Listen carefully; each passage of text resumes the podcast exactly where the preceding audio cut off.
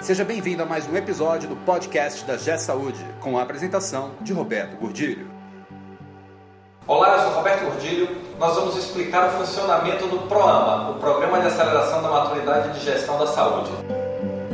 Esse podcast é um oferecimento da G Saúde. Acesse www.gsaude.com.br. O PROAMA é a estratégia da G Saúde para levar para os pequenos e médios hospitais uma consultoria de alto nível que proporcione aumentar os resultados e a maturidade de gestão da saúde. O programa é dividido em oito atividades.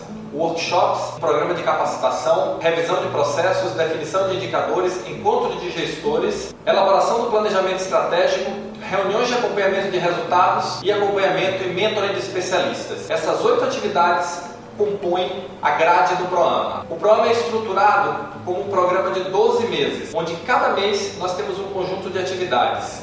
Aí na tela vai aparecer o cronograma ProAma. Esse cronograma vocês podem observar que desde o primeiro mês nós já temos atividades.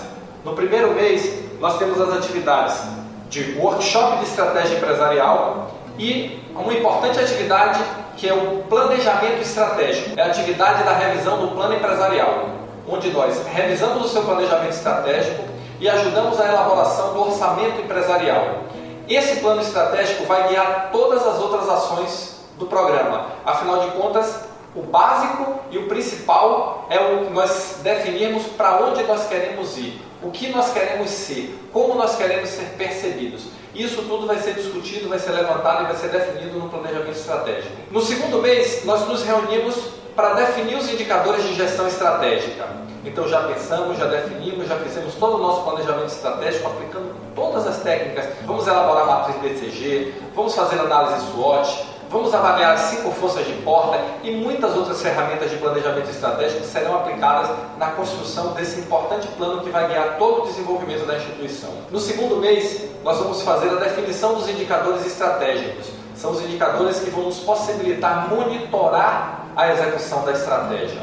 A partir do terceiro mês, nós já temos várias atividades que ocorrem simultaneamente. Nós temos workshops de processo, começamos o programa de treinamento, o programa de capacitação e começamos também as reuniões de acompanhamento de resultados, onde nós vamos monitorar os indicadores. Ao longo dos meses, nós vamos revisar todos os principais processos da instituição. O programa tem dois grupos de atividades, o que nós chamamos de atividades coletivas e atividades individuais. As atividades coletivas elas são realizadas com os cinco hospitais que compõem o grupo Programa juntos. São as atividades de workshops, treinamento, que é o programa de capacitação, revisão de processo e definição de indicadores. Essas atividades são feitas em grupo para proporcionar troca de experiências, para proporcionar um momento rico, onde cada instituição vai contribuir com o seu melhor e vai receber o melhor dos outros quatro participantes.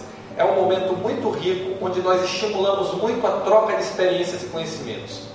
E nós temos as atividades individuais, que são as atividades que são realizadas individualmente com cada instituição, onde nós vamos discutir o seu planejamento estratégico, acompanhar a sua estratégia, discutir os seus problemas de forma individualizada. É onde nós vamos tratar as particularidades de cada instituição e que são só suas e não serão compartilhadas com ninguém. Este é o programa. Este é o Programa de Aceleração da Maturidade de Gestão da Saúde.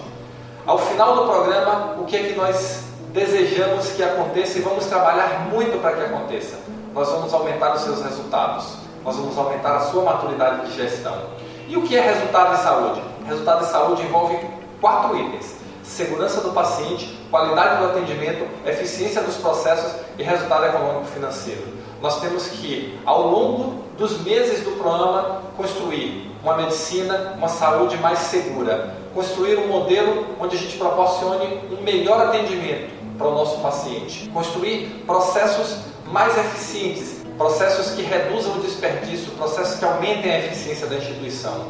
E o resultado de tudo isso, meus amigos, vai estar onde? Vai estar no balanço.